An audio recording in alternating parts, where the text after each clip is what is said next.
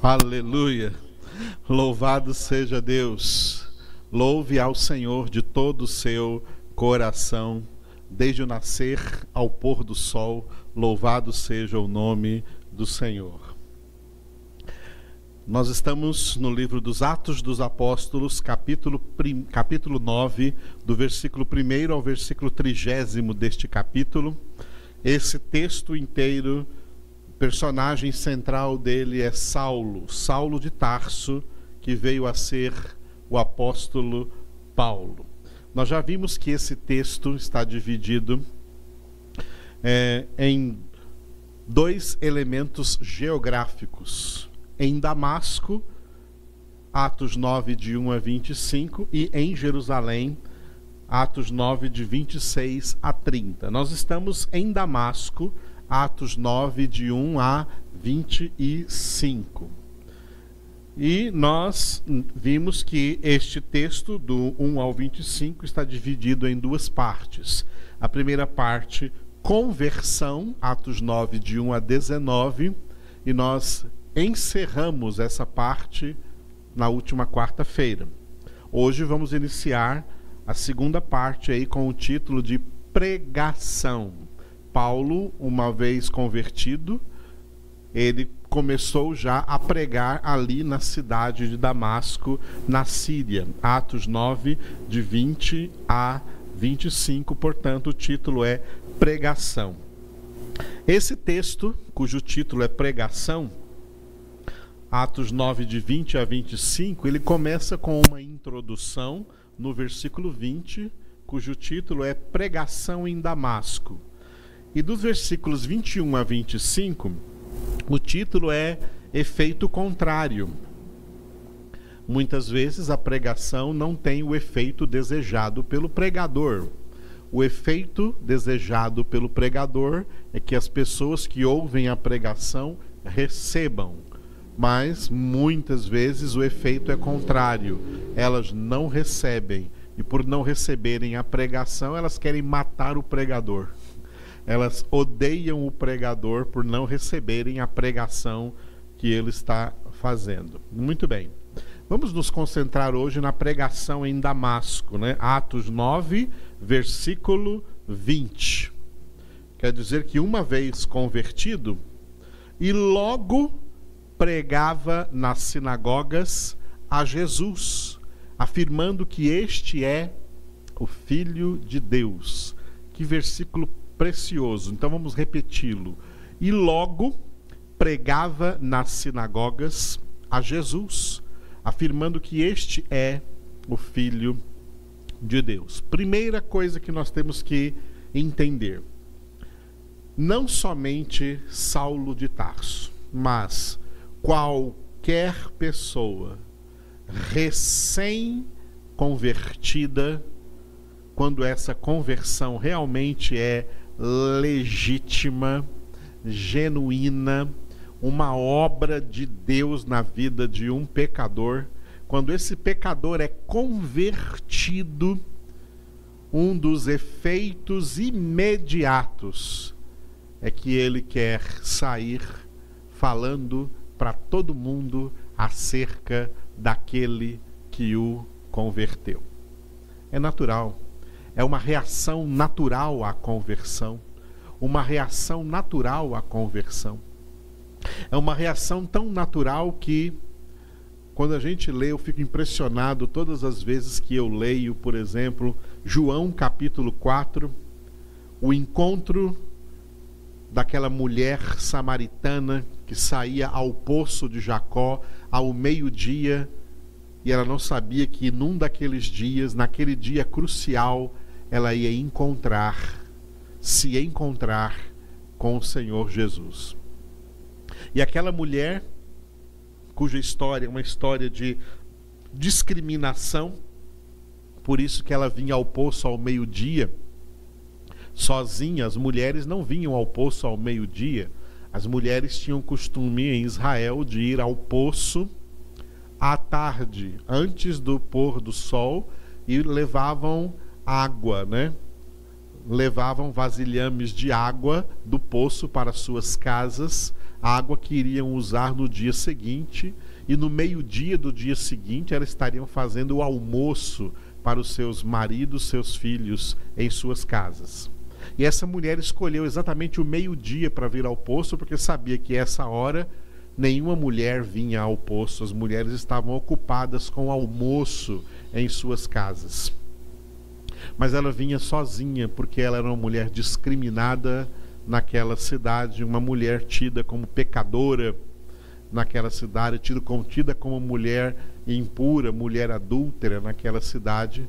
Mas essa mulher, com todos os seus pecados e as consequências dos seus pecados na sua vida, teve um encontro pessoal com Jesus e, de repente, diante desse encontro pessoal que ela tem com Jesus, ela larga ali os baldes de água, nem leva, nem pega mais água do poço e ela sai correndo no mesmo instante e prega para a cidade toda, a cidade que a discriminava, ela prega para a cidade toda de Samaria que ela encontrou Jesus Cristo lá no poço de Jacó, de tal forma que a cidade toda se alvoroça e todo mundo sai das suas casas e vão lá para o poço para ver se é verdade o que a mulher disse.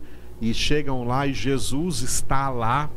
E a conclusão de João 4 é o próprio povo de Samaria dizendo para a mulher samaritana: mulher, já não é por causa do teu testemunho que nós cremos, porque nós agora mesmo vimos com os nossos próprios olhos, ouvimos com os nossos próprios ouvidos e sabemos que este é verdadeiramente o Salvador do mundo. Que coisa que disseram os samaritanos, mas resultado de quê? Dessa pregação, essa pregação esfuziante que tem uma pessoa que recém conheceu Jesus, recém convertido.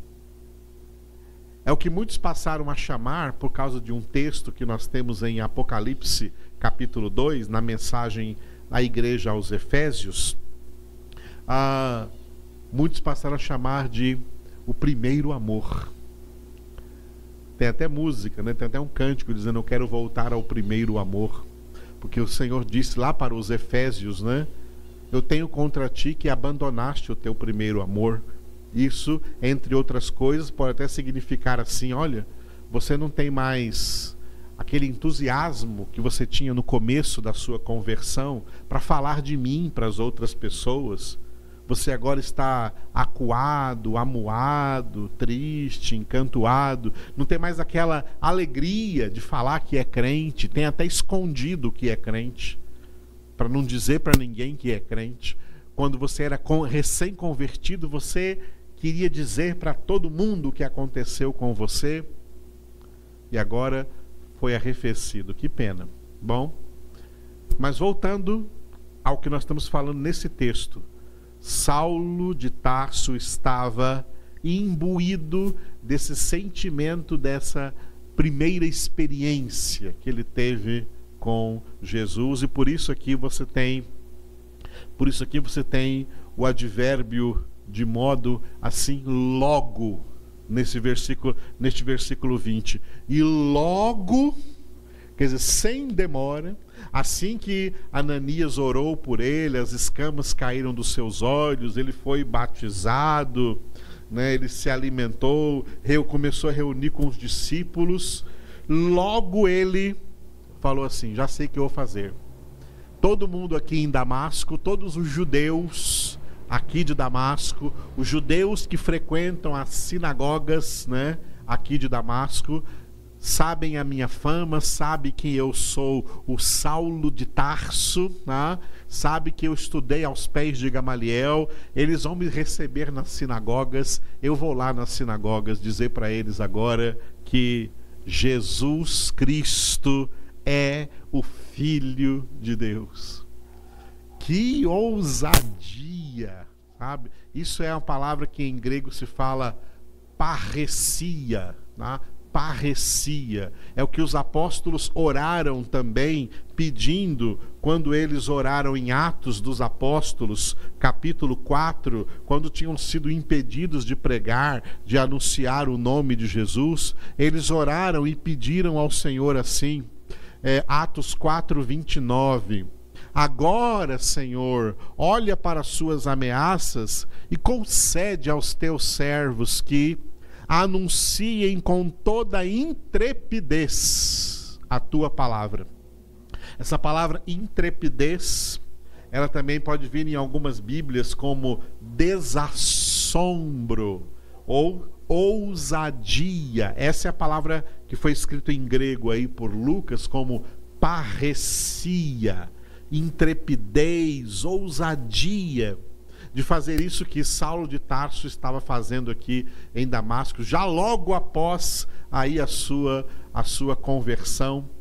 E agora pegando Paulo no início da sua conversão e pegando depois Paulo lá no fim da sua carreira, lá na segunda carta a Timóteo, quando ele escreve para Timóteo dizendo, ó, Timóteo, eu terminei a minha carreira ele já era idoso, já tinha anos, muitos anos dessa depois dessa conversão aqui em Atos 9, já tinha pregado o evangelho aí no mundo, naquele primeiro mundo inteiro, aonde ele pôde ir.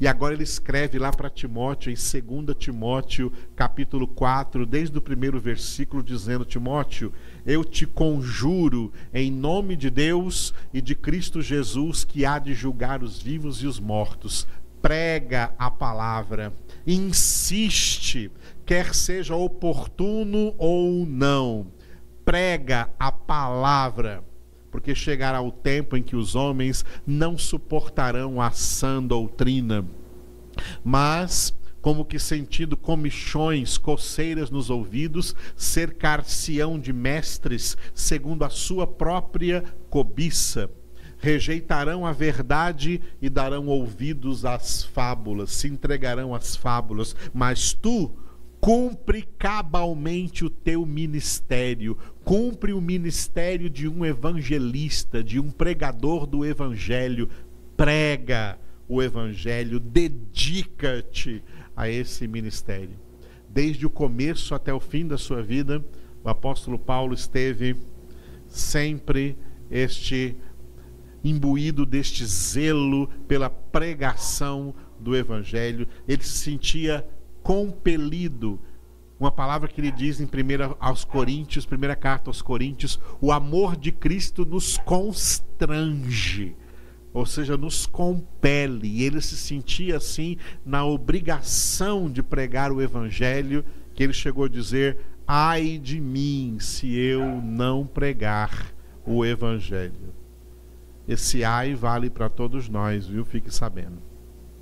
Muito bem. Saulo, então, logo pregava, e olha só que ousadia, nas sinagogas judaicas. Ju, para judeus que já estavam odiando o nome de Jesus, porque por causa do nome de Jesus, muitos, muitos ex-frequentadores daquelas sinagogas estavam agora reunindo-se com os discípulos de Cristo, reunindo-se em reuniões cristãs, em congregações cristãs, não estavam mais frequentando as, as congregações judaicas. Os judeus tinham o cristianismo como uma seita, que eles chamavam de a seita do Nazareno. E eles tentavam por tudo destruir essa seita, e era o que Saulo tinha ido também fazer em Damasco, com a autorização das maiores autoridades judaicas de Jerusalém. Então eles recebem Saulo. Eu fico imaginando essa cena de Saulo entrando nas sinagogas Aqui sinagoga está no plural, porque Damasco devia ter mais de uma sinagoga. Não fala quantas, mas coloca sinagogas no plural. Então entende-se que Paulo foi ali em Damasco, na cidade de Damasco, que não era uma cidade pequena, uma cidade grande da Síria, porta de entrada do norte de Israel. Então, era uma cidade comercial, uma cidade populosa para o mundo da época, devia ter algumas sinagogas, e Paulo foi a uma por uma dessas sinagogas, recebido como aquele Saulo de Tarso que veio perseguir o cristianismo, então todo mundo recebia lá nas sinagogas com uma certa com um certo alvoroço, com uma certa esperança de que agora o cristianismo vai acabar aqui, esses cristãos vão ser presos, e quando recebia Saulo de Tarso, de repente ele vem com um discurso totalmente diferente para eles. Sabe esse Jesus que eu estava perseguindo, esses cristãos que eu estava perseguindo, esse Jesus que eles creem nele, eu também creio nele agora. Eu também fui convertido e eu vim aqui nessa sinagoga dizer para vocês também que vocês têm que se converter, porque ele é o filho de Deus. Que maravilha! Mas um versículo diz isso para a gente poder imaginar o que de fato o alvoroço que Saulo causou ali naquela cidade de Damasco com o seu testemunho inicial de Cristo, a sua pregação inicial. É claro que depois de tudo isso, né, nós vamos ver o decorrer do capítulo, que o efeito foi contrário, e depois Saulo foi melhor preparado para ser um pregador. E de fato ele vai assumir o papel de um pregador do evangelho muitos anos depois, quando ele for convidado por Barnabé a atuar juntamente com Barnabé na igreja cristã de Antioquia, na Síria, lá no capítulo 11 do livro dos Atos dos Apóstolos, e depois no capítulo 13 é que ele vai sair na sua primeira viagem missionária. Ali será enviado pela igreja, estará preparado.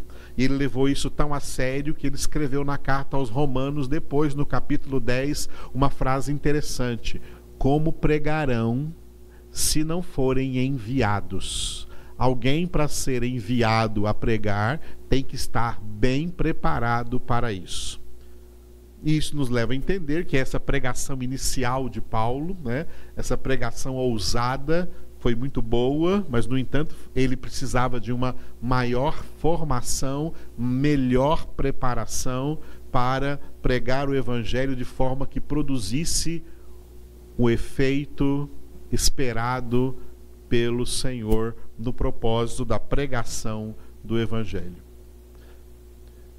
Sem falar do efeito contrário agora, vamos falar a partir de amanhã, mas vamos falar disso, tá? Como Saulo, recém-convertido, já anuncia que Jesus é o Filho de Deus. É uma prova cabal que essa pessoa recém-convertida verdadeiramente conheceu o Senhor porque ninguém reconhece Jesus Cristo como Filho de Deus se não for por uma revelação do próprio Deus, por inspiração do próprio Deus, por ação do próprio Deus na vida dessa pessoa. E é por isso que a conversão foi real e é selada por esse testemunho que Paulo faz percorrendo a cidade de Damasco, entrando nas sinagogas judaicas, embora sendo ali recebido com todo respeito como um judeu de, de status na religião judaica muito importante, e ele anuncia Jesus em desacordo com tudo quanto eles esperavam que ele o fizesse. Ele o surpreendeu, na verdade, dizendo: Jesus é o Filho de Deus. Jesus é o Filho de Deus, é a essência do Evangelho. Jesus Cristo, Filho de Deus, é a essência do Evangelho. Essência que o próprio apóstolo Pedro, outro apóstolo, apóstolo que andou com Jesus, um dos apóstolos principais de Jesus, recebeu por revelação de Deus e que ficou declarado em Mateus 16, 16, como esse que você vai ver agora no slide. Isso aqui foi uma declaração, uma confissão de Pedro, quando Pedro perguntou para os apóstolos: E vocês, vocês doze, que estão comigo o tempo todo, quem vocês dizem que eu sou? Pedro passou na frente dos outros onze e declarou: Tu és o Cristo, o Filho do Deus vivo. Isso é a essência do Evangelho. Jesus Cristo é o Filho do Deus vivo.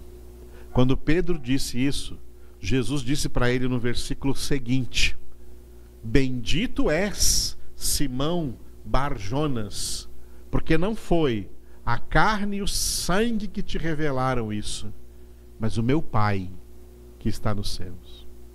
Que Jesus quis dizer com isso? Que ninguém conhece Jesus senão por revelação pessoal de Deus na vida deste convertido, desta pessoa recém-convertida. Pedro disse, Jesus, Jesus disse a Pedro: Pedro, tu és uma pessoa bendita, abençoada, porque foi Deus que te revelou isso. O mesmo Deus que iria revelar anos depois para este ex-judeu Saulo de Tarso e transformá-lo num apóstolo do Cordeiro, apóstolo de Cristo Jesus, declarando que Jesus Cristo é o Filho de Deus. Jesus é o Cristo, o Filho do Deus vivo. Essa é a essência do Evangelho. Proclamemos isso para todas as pessoas. Amém. Obrigado, Pai, por nos revelar a face de Jesus.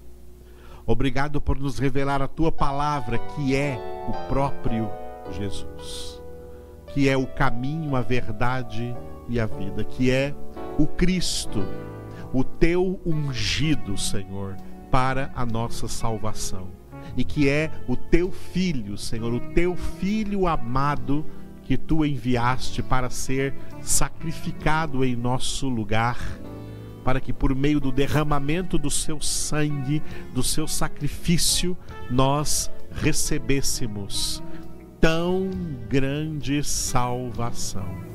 É em nome de Jesus, ó Pai, que nós somos batizados, somos batizados no Espírito Santo. É em nome de Jesus que nós recebemos de Ti a revelação de que Ele é o Teu Filho, o único Salvador único caminho, única verdade, única vida verdadeira e que veio para que tenhamos vida eterna e tenhamos vida com abundância. Pai, tu conheces todos que estão agora comigo é nesta oração. E o Senhor é poderoso para revelar a cada um essa essência do teu evangelho, essa essência da tua palavra de que Jesus Cristo, Jesus é o Cristo, o teu filho, ó Deus vivo, eterno e todo-poderoso. Te louvamos, Jesus, porque tu és o Cristo, tu és o Filho de Deus, tu és o Cordeiro de Deus que tira o pecado do mundo, tu és o Rei dos Reis, o Senhor dos Senhores. Nós te adoramos, Senhor, e entregamos a Ti as nossas vidas, as nossas famílias, a nossa casa, a nossa congregação, o nosso ministério. Entregamos a Ti toda a Tua igreja eleita em toda a face da terra que todos sejam levantados em parrecia, em ousadia, intrepidez, desassombro, para declarar em todo lugar que tu és o Cristo, o Filho do Deus vivo. Amém.